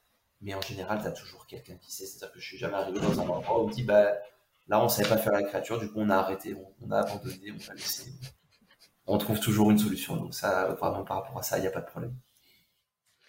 Il y avait pas mal de questions aussi sur encore tes projets perso et après j'ai bien envie de te questionner un peu sur le côté sur le côté pro mais Comment tu trouves des nouvelles idées Tu parlais d'un fil rouge, donc de ce que j'ai compris, tu avais commencé par une première créature en fait dans cet univers-là, la Cléapa, et puis progressivement tu as eu ta, série. Mmh est-ce que c'était une évidence de derrière lui faire ses, petits amis ou, tout l'univers de créatures autour, ou tu as besoin de vachement chercher en détournant des animaux qui existent déjà. Comment tu les constitues, ces, univers, et comment tu trouves ces, idées pour, euh, à la fin, quand on regarde ta série, on, y croit, franchement. Moi, je suis prêt à aller dans leur monde, euh, j'y crois, ils sont crédibles. Au début, c'était pas du tout une, c'était pas du tout prévu comme une série. C'est-à-dire qu'au début, j'ai fait Cléapa, c'était un peu comme euh, un projet comme ça qui a fonctionné. Et du coup, je me suis dit, ok, donc ça, et en fait, ça, le, je trouve que les réseaux sociaux, évidemment, euh, il y a des défauts, il y a des pour et des contre, mais ça a quand même ce pour de, ben, ça te, ça te donne, on va dire, un retour, alors qui parfois n'est pas justifié, parce que parfois tu travailles énormément et personne, tout le monde s'en fout, mais du coup, tu as l'impression que c'est nul, alors que c'est pas forcément le cas. Mais du coup, en fait, ce que j'ai, à travers ce personnage, ben, en fait, j'ai eu énormément de gens qui justement, j'ai eu de retours de gens qui disent ah ben tiens, j'imagine que son corps il est comme ça et en fait les gens se sont mis à inventer des histoires par rapport à ce personnage-là. Et en fait, ben, ça, je m'en suis un peu euh, inconsciemment inspiré. Et c'est pour ça qu'en fait, ben, sur mes créatures-là, je me suis dit, bah, tiens, en fait, je mets des détails, j'ai l'impression que personne va les voir, et je les mets parce que juste ça me fait kiffer. Et en fait, les gens le voient, et du coup, ben, ça me, presque ça m'inspire, et ça me dit, ben, je suis pas le seul à aller voir, aller chercher les petits détails, etc. Et les gens en fait s'en rendent compte et du coup, bah, je me dis bah c'est cool, moi ça me fait kiffer. Et en fait, bah, je trouve que ça crée de l'interaction avec les gens et c'est quelque chose, on va dire, que j'aime beaucoup parce que j'ai eu la chance quand j'ai commencé en fait à faire la 3D à pouvoir parler avec des gens qui m'ont inspiré, qui m'ont aidé, qui m'ont vraiment aidé à m'améliorer. Et aujourd'hui, euh, bah, très régulièrement, j'ai des, euh, des, étudiants qui viennent, qui me contactent et euh, je prends toujours, je me fais un point d'honneur et je me force pas. Hein, j'adore faire ça je leur donne des retours en fait. Et ben, s'ils me posent des questions, je les aide parce qu'en fait, je sais que c'est, euh, bah, j'adore en parler de mon métier et en fait, je sais que ça m'aide à avancer. Et c'est en fait, c'est un peu la même chose pour mes concepts. Et du coup, je me dis, bah, c'est bien de plutôt d'avoir une énième euh, créature juste dans un fond gris, comme je disais un peu plus tôt. Bah, le fait de l'avoir dans un environnement, les gens vont avoir envie d'interagir et ça va leur inspirer des choses. Et, euh, et aussi parce que j'aime bien raconter des histoires. j'aime bien quand on voit un projet justement qui raconte une histoire je trouve ça super intéressant et du coup bah, je me dis bah, j'ai envie de faire la même chose. Mais euh, mais encore une fois c'est dans un but moi de de m'épanouir et de m'amuser. Les réseaux sociaux on va dire ça va être un outil pour les partager mais pour moi c'est pas une finalité. C'est à dire que je me dis si demain euh, moi, je sais pas mon compte se fait supprimer etc je vais pas forcément arrêter de le faire. Je vais continuer de le faire pour moi. Les réseaux aujourd'hui ça donne juste une visibilité mais c'est pas une fin en soi. C'est juste un, un outil comme un autre oui, c'est la conséquence, mais à l'initiative, c'est toi une, envie de continuer de faire des choses et des projets qui te font, qui te font plaisir. après, ça marche, tant mieux, ça marche moins, tant pis, ça t'a fait plaisir. Et, c'est ce que tu disais, des fois, on comprend pas forcément les, algorithmes ou, la réaction des gens sur certains projets, et tu auras beau y passer des mois et des heures, le, compteur de likes ne sera pas proportionnel. Et, et surtout, c'est les, je pense que la un, parcours d'un artiste euh, et des gens en général c'est jamais linéaire en fait. C'est jamais euh, ça va pas progresser. Parfois ça va super bien marcher. Tu sais pas pourquoi et parfois ça va pas marcher. Tu sais pas pourquoi et c'est pas grave. En fait faut pas euh, faut pas voir ça comme une chaîne vraiment faut juste un outil comme un autre et c'est tant que tout moi je me sens à m'améliorer au fur et à mesure de mes projets. C'est ce qui me convient et du coup, pour les créatures de cet univers-là, comment tu, comment tu les créais Comment tu avais l'idée d'en assembler plusieurs ensemble euh, euh, Comment l'idée de début euh, germe pour que tu en fusionnes une, deux, trois et que tu te dises, franchement, ces deux-là ensemble, ça pourrait marcher ou ces trois-là ensemble, ça pourrait marcher? Eh ben, c'est très simple, c'est parce qu'en fait, je te l'ai dit un peu plus tôt, j'essaye de pas mettre trop d'idées dans mes projets parce que sinon, je, je pense que je me perdrais et je perdrais les gens. Et en fait, parfois, ben, je sais que quand j'ai fait la Cléapa, euh, j'avais ces idées de lumière et je me suis dit, oh, j'aimerais bien qu'il y ait des lucioles autour d'elle. Et en fait, j'avais plein d'idées, mais je me suis dit, si j'en mets trop, euh, on va se perdre. J'avais ces espèces de, de, boules un peu derrière elles que j'ai pas vraiment développées. Je me suis dit, ça serait trop bien si elles émettaient de la lumière. Et je me suis dit, ouais, mais ça va peut-être faire un peu trop. Si elle met de la lumière à l'avant, à l'arrière, s'il y a des lucioles un peu partout, peut-être qu'on va se perdre. Du coup, je me suis dit, ok, pour ce projet, je reste, je le, je le reste là. Et du coup, pour le projet suivant, ben, je me dis, euh, je vais faire une créature où sa spécificité, ça sera d'avoir des lumières et euh, d'utiliser sa lumière pour attirer les lucioles et pour les manger. Et euh, du coup, c'est comme ça que j'ai créé le fringy, c'est-à-dire que l'espèce de lézard à, à, six pattes. Et mm. derrière, je me suis dit, bah tiens, lui, il mange les lucioles, pourquoi pas faire une créature qui qui est ami des lucioles. Et du coup, c'est comme ça que j'ai créé, ce, ce dromignon, cette espèce de, de dinosaure dans le lac. Et je me suis dit, ah mais tiens, mais ces lumières, euh, ces créatures, elles émettent de la lumière. Du coup, euh, bah, je pense qu'il y a des gens qui doivent en abuser. Ou qu'est-ce qui se passe si on les enferme, du coup, pour en créer des lampes? Et c'est comme ça que j'ai créé cette, ce, personnage, euh, que je sais plus comment j'ai appelé. Oui, justement, il a cette espèce de bocal et en fait, il, il est triste parce que les parce que les lucioles sont enfermées et en fait elles sont utilisées que pour leur lumière, alors que lui, son rôle justement, c'est de les, de les libérer. Et en fait, juste avec cette petite idée, et par exemple, ben, pour ce personnage, je m'étais dit, ah tiens, j'en ai marre de faire des créatures, j'ai envie de faire un concept, un personnage. Et en fait, je dis, ok, j'ai un fil conducteur, quelqu'un qui veut libérer des lucioles, c'est un espèce d'humanoïde. J'avais trouvé un espèce de concept euh, d'un lion préhistorique avec ces espèces de grosses mandibules, enfin de, grosses boules là sur le front, un énorme nez et des énormes yeux. Ben, je me dis, ben, tiens, ça va, ça va le fait qu'il est triste parce que du coup, il va avoir des gros yeux tout ronds. Euh, de tout rouge comme s'il était triste. Et en fait, ça vraiment, ça vient se construire naturellement. Et euh, parfois, ben, j'ai des idées et je me dis non, celle-là, elle est pas bonne pour ce projet-là. Du coup, peut-être que je la garde pour autre chose. Mais voilà, j'ai un peu parfois, je me dis ok, j'ai cette idée-là et, et je, je me dis à quel moment est-ce que je vais pouvoir m'en servir. et surtout, ouais, de là de ce que je comprends, c'est euh, tu tu crées ta créature à partir d'une idée, ou en tout cas d'une fonction, et tout ton univers, à chaque fois, chacune des créatures avait un lien par rapport à ces lucioles.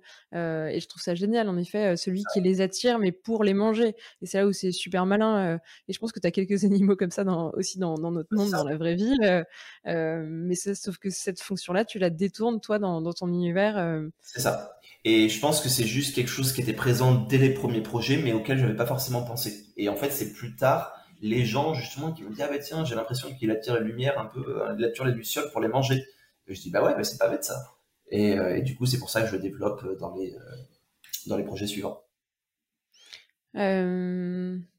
Donc pour avoir des nouvelles idées ce serait quoi le, le secret? C'est se raconter des histoires et du coup essayer de développer des univers qui collent avec les histoires qui nous sont propres? Alors, euh, bah, ça dépend. Je sais que pour moi, ça fonctionne, mais je dirais euh, l'idée principale, même s'il n'y a pas d'histoire, et même si demain je crée un projet euh, qui n'est pas en lien avec le reste, c'est de continuer de, s'inspirer, de regarder des références, de regarder ce que font les artistes, de d'être curieux en fait, d'aller d'aller prendre des photos. Parfois, je prends des photos, c'est ça, et je vois des, je vois des photos d'animaux, et je me dis, ça serait super si je faisais tiens ça, celle-là, ça ferait une super créature. Donc, c'est vraiment être curieux et aller chercher et aller voir des choses et s'exposer à des choses qu'on n'a pas forcément l'habitude de voir qui peuvent en effet faire germer une nouvelles idées euh, parce que euh, t'as pas l'habitude d'être mise en contact et c'est là où t'as les, les tildes de genre ah mais ça ça pourrait être génial. Ça, exactement. Et, euh, un point très important, pardon, je juste je finis parce que ça c'est quelque chose essentiel. Montrer son travail. Je montre énormément mon travail à tous mes amis, à mes proches, et je prends énormément en compte les les retours, les critiques, parce qu'en fait c'est avoir un œil extérieur, c'est essentiel. Quand tu es sur un projet tout le temps, tu tu vois pas forcément les choses. Et euh, je sais que la plupart de mes projets sont ce qu'ils sont parce que j'ai eu des retours. Et parce que, et parfois même, si je mets mon ego de côté et je me dis, ils m'attaquent pas personnellement. Quand ils disent que ça marche pas, ils me disent pas que je suis nul. Ils me disent juste, ben là, dans, par rapport à ton idée, tu es en train de faire quelque chose et on comprend pas très bien. Ça marche pas très bien. Et euh, donc, je montre beaucoup mes projets à des amis. Et euh, j'écoute quand même un peu ce que ce que j'aime. Parfois, je dis, bah non, ça marche pas vraiment avec ce que je veux faire. Mais je me dis, s'ils m'ont fait une critique, ça veut dire que mon propos ne fonctionne pas assez. Donc, du coup, ça va me pousser à le pousser encore plus. Donc, ça, c'est vraiment quelque chose euh, que je conseille à tout le monde. Montrez vos projets à vos amis. Tu, montres à quel stade?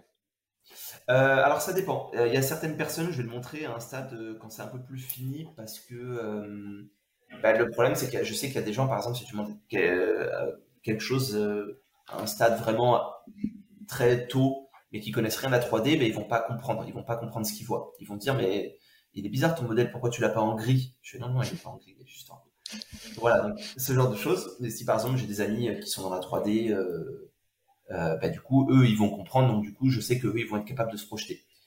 mais tu veux pas le montrer trop tard non plus, parce que si tu en arrives au moment où tu le montres quand tu as fini et tu as quelqu'un qui te dit Ah, ben ça, j'aime pas trop, ben en fait, tu en arrives au point où tu plus envie de le toucher. Donc, du coup, faut que, faut que tu le montres encore quand même à un moment où tu te sens que tu es capable de le modifier. Mm, mm. Et que tu es prêt, en effet, à laisser une partie euh, et, à le refaire. Euh, Exactement. Parce que c'est pas compris.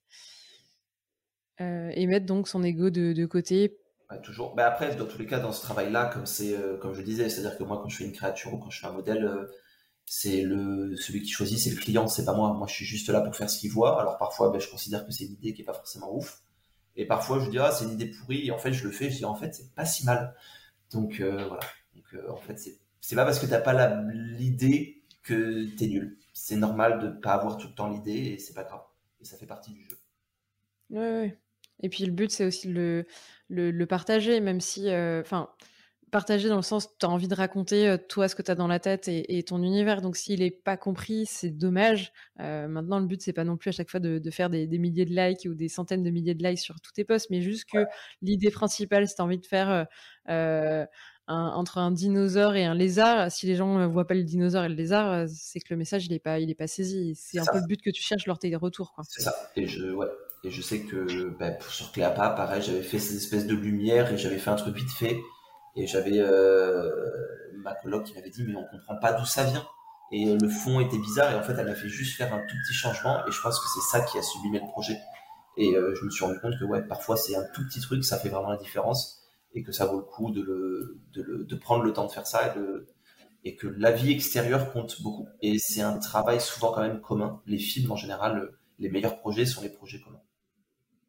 Bah, surtout quand tu es tête dans le guidon et, euh, en fait ce point de vue extérieur il t'aide aussi sur une évidence qui pour toi l'est alors que pour quelqu'un d'extérieur qui découvre le projet euh, ne l'est pas et, ça manque sur la compréhension de, ta créature et de ton modèle quoi. Et c'est dommage.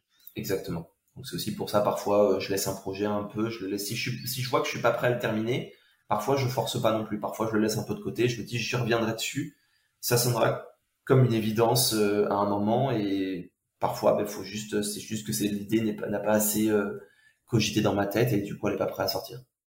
Donc, euh, On a pas mal commencé à. Enfin, j'ai fusionné deux phrases là encore une fois. Euh, on a pas mal parlé de, tes projets perso et on a commencé à parler des projets collaboratifs. Mhm. on va parler un peu de ton côté pro. Est-ce qu'il y a un projet sur lequel tu as adoré bosser et aujourd'hui ça reste ton plus gros kiff pro? Et que tu serais prêt à euh, partager du coup, parce que si tu nous entends mais que tu n'en parles pas, c'est dommage. Euh, je, ne dirais pas que c'est mon euh, plus gros projet. C'est un projet vraiment que dont je me souviens, c'était quand j'étais chez One of Us, donc en Angleterre, j'étais dans un petit studio, donc One of Us. Et en fait, on était, je suis arrivé à un moment où ils voulaient un peu développer leur, leur team de créatures.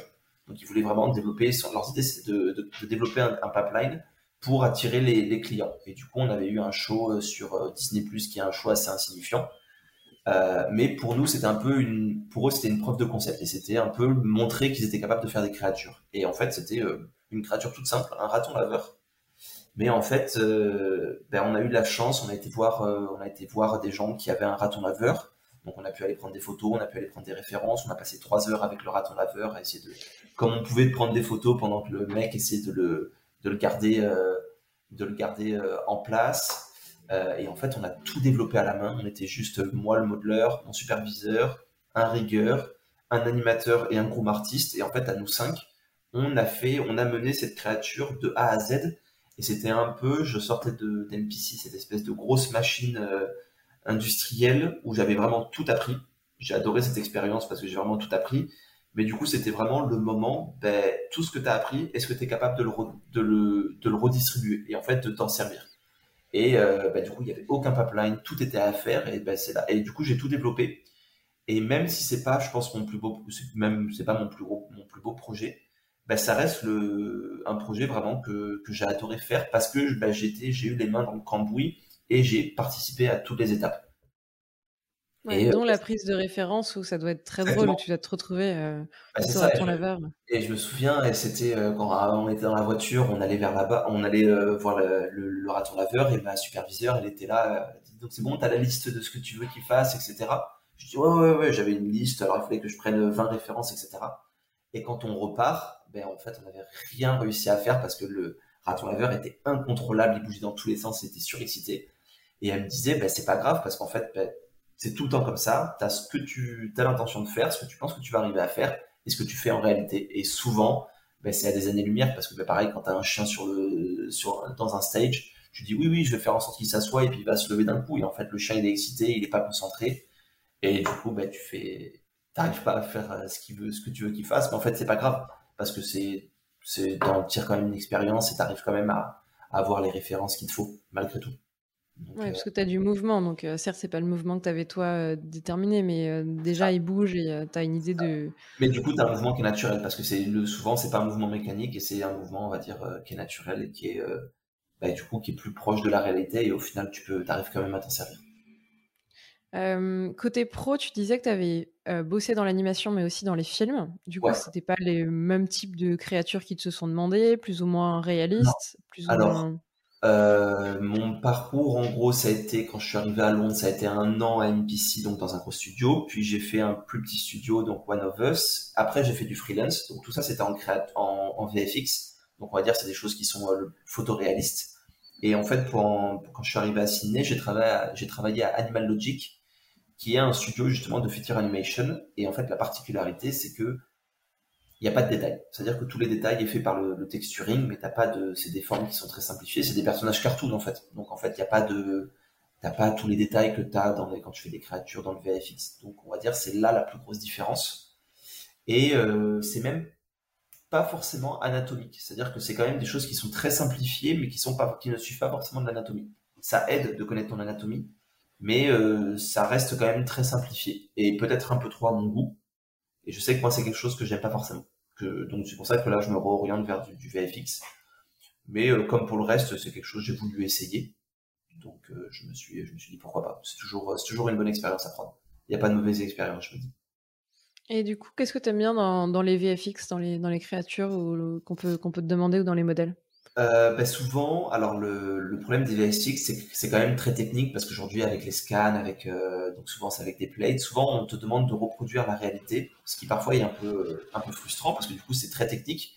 L'avantage d'être créature modeler, c'est que ben y a pas la réalité n'existe pas en fait, c'est toi qui l'as créé, c'est toi qui fais le concept, donc en fait c'est vraiment c'est euh, à toi, comme je fais pour mes projets perso, à partir de références réelles, créez-nous quelque chose qui n'est pas vrai mais quelque chose qui est vraisemblable, quelque chose auquel on pourrait croire. Et en fait, c'est ce côté-là que j'adore, c'est ce côté euh, artistique justement où c'est, euh, ben, on a envie d'y croire à ta créature, même si on sait qu'elle n'existe pas, on a envie d'y croire et on veut avoir envie d'y croire. Et c'est ça mon boulot et c'est ça que j'adore.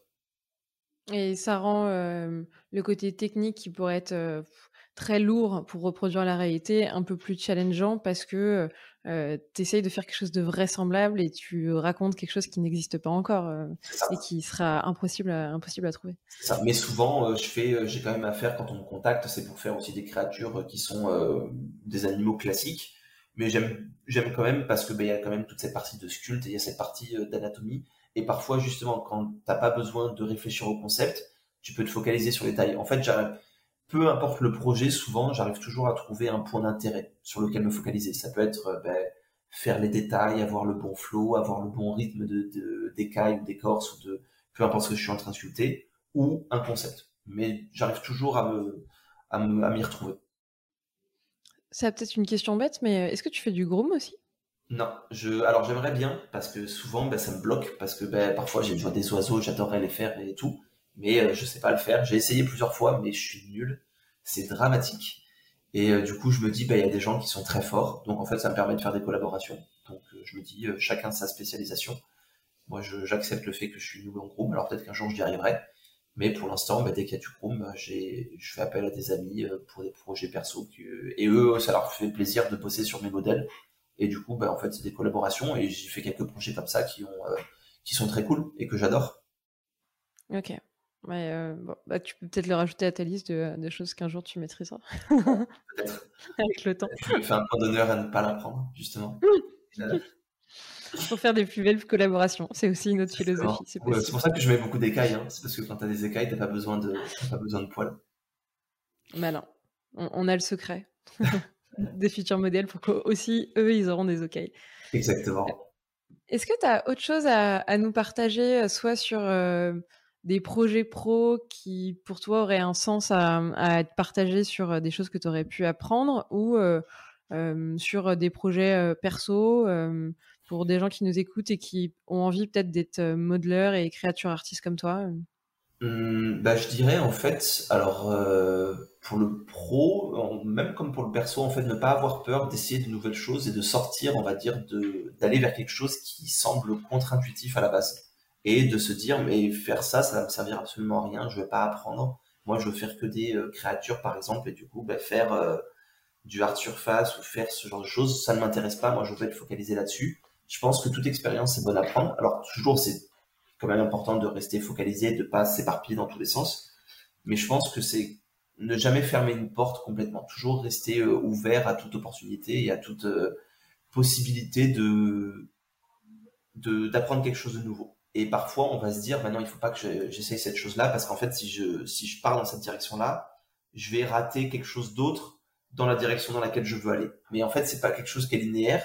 Et par exemple, ben, dans le côté pro, ben là, par exemple, à l'heure actuelle, je suis euh, dans un point où je suis sur le point d'accepter un boulot.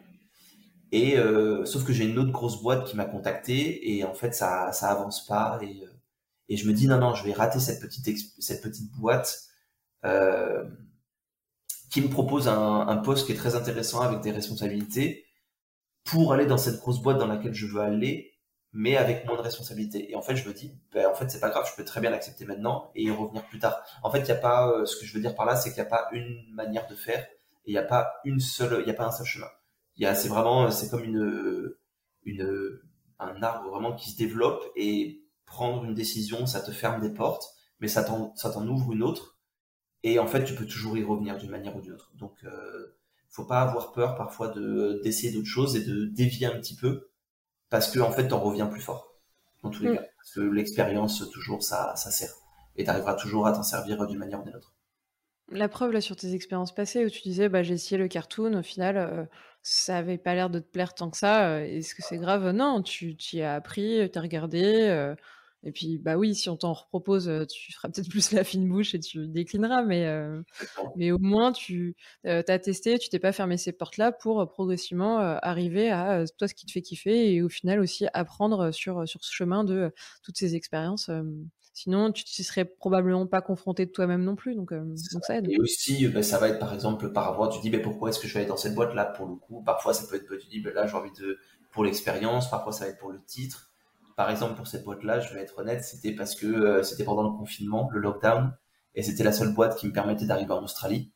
Et euh, même si j'aimais pas le cartoon, je me suis dit bon bah ça peut être une expérience. Et puis en plus, il m'a en Australie, donc du coup bah pour moi c'est parfait. Ça fait deux ans que je veux ça, donc euh, c'est c'est c'est une bonne opportunité. Et je regrette absolument pas. Et j'ai perdu des opportunités à Londres de très grosses boîtes mais je me dis bah c'est un choix et rien ne m'empêche de revenir à Londres dans quelques années sauf que j'aurai un bagage en plus qui fait que j'aurai la même chose, voire mieux.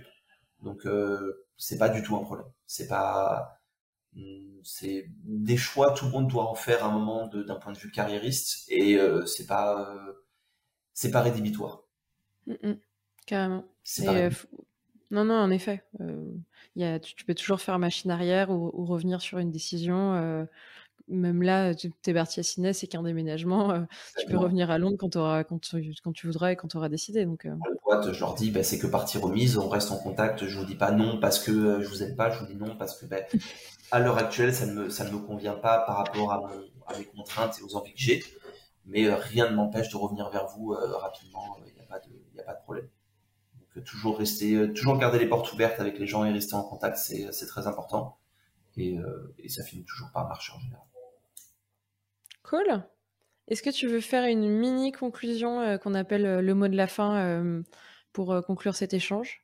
Ouais, bah, le mot de la fin, je dirais, parce qu'on a quand même beaucoup parlé de mes projets perso, je pense que c'est un peu ce qui me définit, plus vraiment.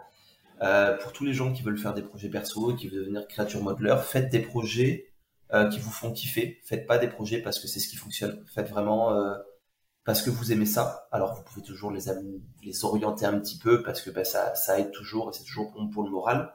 Mais faites vraiment les choses parce que vous aimez ça et pas parce que euh, on vous le parce que c'est ce qui fonctionne et c'est la tendance en fait. Faut vraiment toujours faire les choses avec avec passion et avec envie, parce qu'en fait le résultat en sera toujours mieux et ça donnera toujours quelque chose de plus intéressant et ça donne envie de continuer et ça donne envie de, s'améliorer et aussi peu importe la manière dont vous le faites, on s'en fout. Peu importe le logiciel que vous utilisez, on, vraiment on s'en fout. tant que vous arrivez à faire ce que vous voulez, c'est le principal. Cool. Bah, j'espère que ça va leur donner envie, en tout cas, de, de, persévérer, parce que c'est, je pense, des fois le, le, plus dur où quand t'as pas encore les compétences, les skills, tu as envie de le faire, t'y crois, mais, euh, mais t'es un peu comme ce que tu racontais, ces cinq mois où toi t'es dans le dur et tu veux totalement apprendre, mais tu doutes aussi. Et, le plus dur, c'est de se lancer, ouais. Le plus dur, c'est de se lancer et une fois, une fois que t'es lancé, euh, bah, tu fais une erreur et en fait, tu te rends compte que bah, te rater, c'est pas très grave. Et du coup, bah, une fois que t'es tombé, tu sais que tu peux te relever parce que si tu retombes, bah, c'est pas, c'est pas dramatique, tu peux très facilement te relever. Et en fait, une fois que la machine est, est lancée, ça, ça va tout seul. Bon, bah, un petit vent d'espoir. Euh, merci Nicolas pour, euh, pour le partage et pour tes conseils. J'espère que ça en aidera euh, plus d'un et plus d'une. Oui, de toute façon, je sais qu'il y a beaucoup de gens qui me contactent et je pense qu'il y aura des gens qui me contacteront à la suite. Et il n'y a vraiment aucun problème. Je sais que j'aime beaucoup répondre en général aux gens et aider et inspirer. Enfin, si je peux aider les gens et à les aider à s'améliorer et à progresser, bah, c'est avec plaisir. C'est un peu ma pierre à l'édifice. Voilà. Tu vas faire toutes mes transitions là. Euh, donc, euh, où est-ce qu'on peut te suivre et où est-ce qu'on te retrouve Alors, on peut me suivre euh, alors sur ArtStation, sur où c'est plus mes projets finis, sur Instagram où je fais un peu mes, mes work in progress, où je montre un peu bah, justement je, le, progrès de mes de mes, de mes de mes projets, un peu sur Facebook, mais pas vraiment. C'est principalement sur ArtStation et, et Instagram. Cool. Bah, on mettra tous les liens en, description pour que vous alliez voir le, travail de Nicolas, soit le fini, soit le work in progress. Et pour les petites questions, les gens peuvent te les poser sur Instagram, on peut te les poser où? En général, les gens ils me connectent, ils me contactent tous sur Instagram, sur LinkedIn, euh, ouais, sur ArtStation aussi parfois. Donc euh, pareil, peu importe là où euh, ça vous semble, là où les gens me trouvent en général. Là où ok, très bien. Euh, et là, la dernière question, c'est pour moi, c'est est-ce que tu aurais en tête des gens que tu aimerais envie d'entendre dans le podcast euh, francophone pour euh, des futurs épisodes? Ouais, alors j'ai quelques personnes. Alors ça va être des créatures modeleurs, malheureusement. C'est pas grave, je te dis, je prends. Du moment qu'ils sont sympas et qu'on peut bien discuter, je prends. Ben, il y a alors deux francophones, c'est des gens avec qui j'ai beaucoup bossé, qui sont des très bons amis. Donc il y a Antoine Vernet-Caron et qui, a un, qui a pareil un créature modeleur qui est encore à Londres voilà, qui a, un, qui, a un, parcours assez, euh, assez euh, pas atypique, mais qui a un parcours très intéressant et qui est, qui est très doué. Et vraiment, qui a justement lui un parcours plus classique, qui vient d'un background plus classique. Et justement, comment il a adapté ça à la 3D, c'est très intéressant. Et aussi Damien Guimono, euh, qui est pareil que j'ai rencontré quand j'étais à Londres et qui est, euh, qui est un très bon artiste et un très bon ami et euh, qui serait, euh, je pense qu'il y a beaucoup de choses à dire euh, parce qu'il a lui là justement il a beaucoup bossé sur le dans le dans l'industrie aussi donc je pense qu'il il aurait beaucoup de choses à raconter. Cool. Bah, ça va faire deux beaux noms. On va, on va les, les stalker et on va regarder ce qu'ils font en détail. Trop cool. Merci Nicolas pour, pour les bonnes idées. Merci beaucoup Sandrine pour, pour cette discussion. C'était très intéressant et j'espère que, que, ça a été. Mais ça a été un vrai plaisir. Bah, plaisir partagé. Euh, normalement, vous avez aussi passé un bon moment si vous êtes encore là au bout de 1h22 euh, d'écoute. Euh, qu'est-ce que tu dis? On est dans les temps. On est, on est dans les temps. Je, maintenant, j'essaie de me cadrer. On ne dépassera plus l'1h30. Euh, si vous êtes toujours là, c'est que vous avez kiffé. Je vous le dis à chaque fois, mais c'est ultra important. Parlez du podcast autour de vous. Partagez-le sur vos réseaux. Euh, Facebook, Instagram, LinkedIn. Euh, partagez quand vous voyez que l'épisode sort. Et puis, si vous voulez faire un retour à Nicolas sur les conseils qu'il a donnés ou poser des questions, n'hésitez pas à le contacter. Il sera ravi de vous répondre aussi. Donc, euh, merci encore, Nicolas. Et puis, moi, je vous dis à la semaine prochaine pour un prochain épisode. Salut Salut J'espère que l'épisode t'a plu autant qu'il nous a plu à enregistrer et à produire. Si c'est le cas, n'oublie pas de nous laisser une petite note et de le faire tourner autour de toi. Ça nous aide énormément à le faire connaître, nous faire connaître et à diffuser de l'inspiration à gogo. En, en attendant le prochain épisode, on se, on se donne rendez-vous sur gizmo.academy, g i z m ocademy avec un Y, où tu découvriras tous les résumés des épisodes précédents. On se dit à très vite, bye bye.